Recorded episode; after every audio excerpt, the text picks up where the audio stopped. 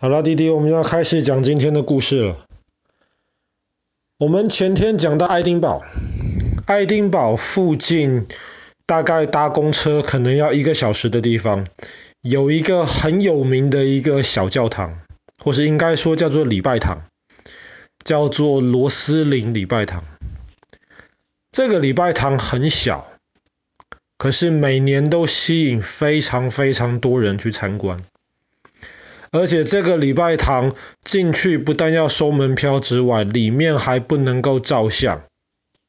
所以很多人就很好奇这个里面到底是长什么样子。罗斯林礼拜堂呢，本来的计划是要盖成一个大教堂的，从天空上面看下来就是像一个十字架的这个形状，但是后来呢，它盖不到一半。它就大概只盖成了一个长方形，后面凸出来一个不规则形状的小尾巴。那我们之前也讲过很多其他大教堂的这些故事，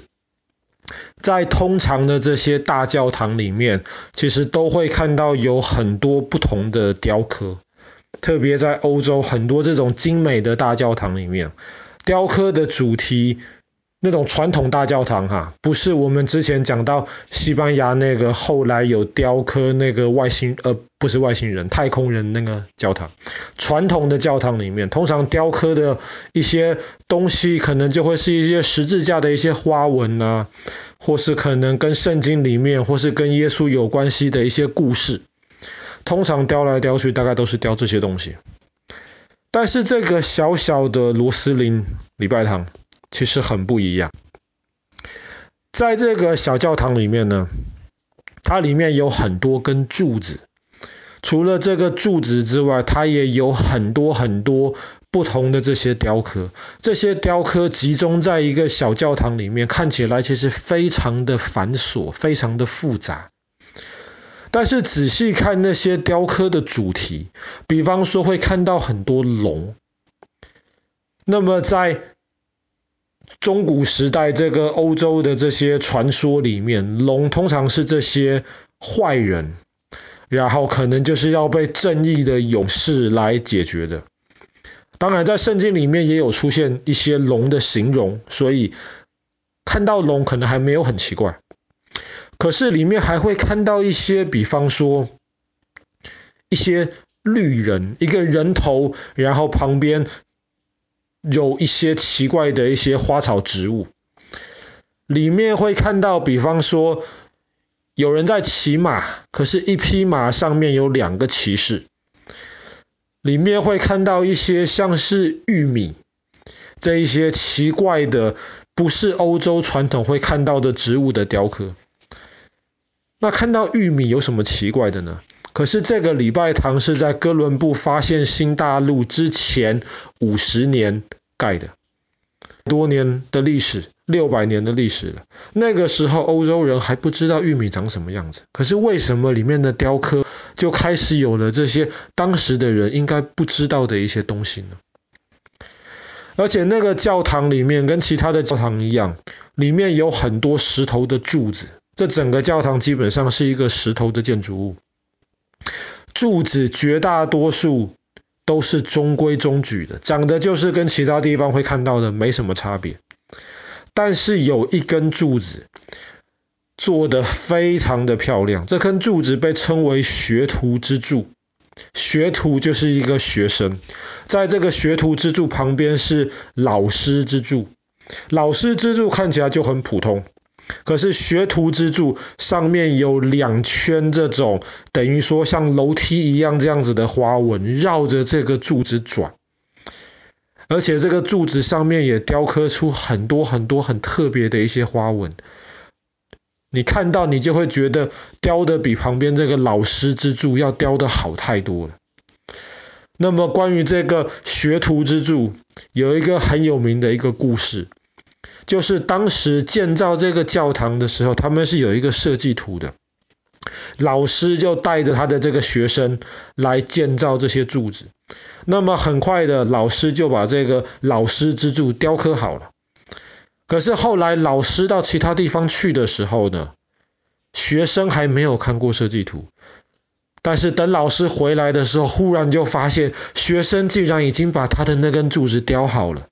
而且雕的跟设计图上面一样，而且雕的非常非常的漂亮，而且上面用到的一些雕刻技巧是连老师都不会的。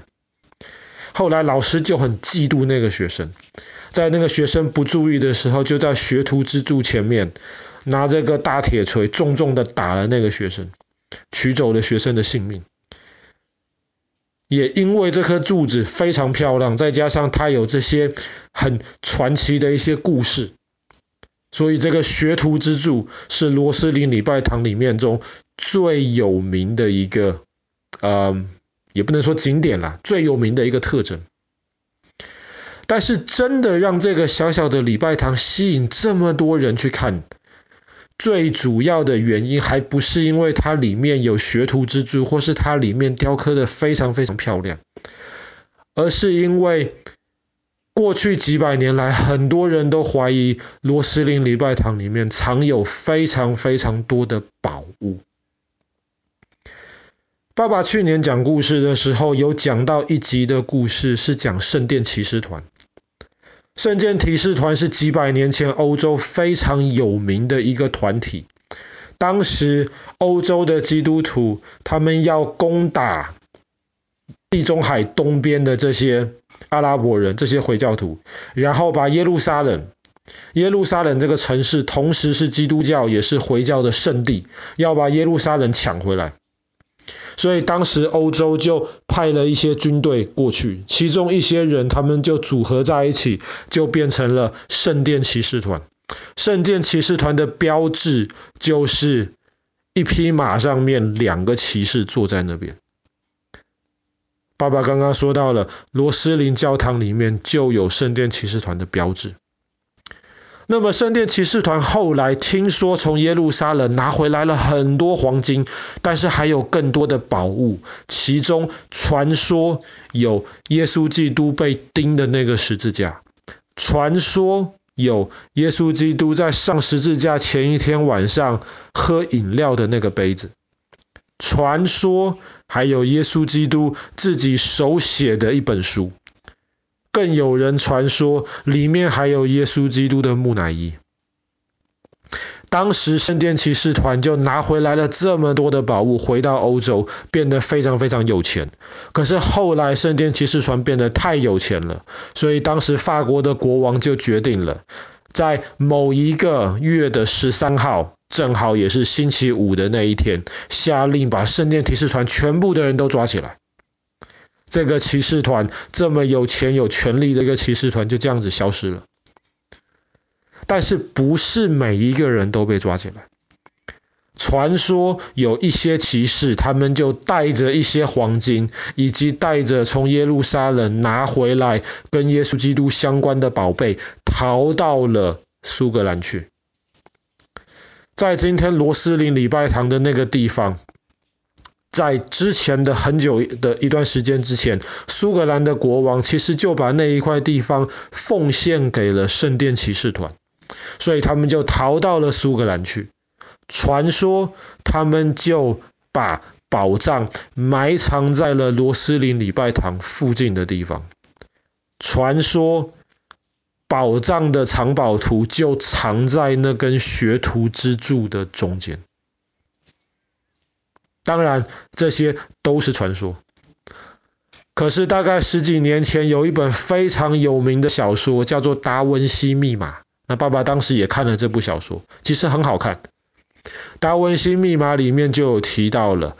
原来最后的宝藏全部都藏在罗斯林礼拜堂。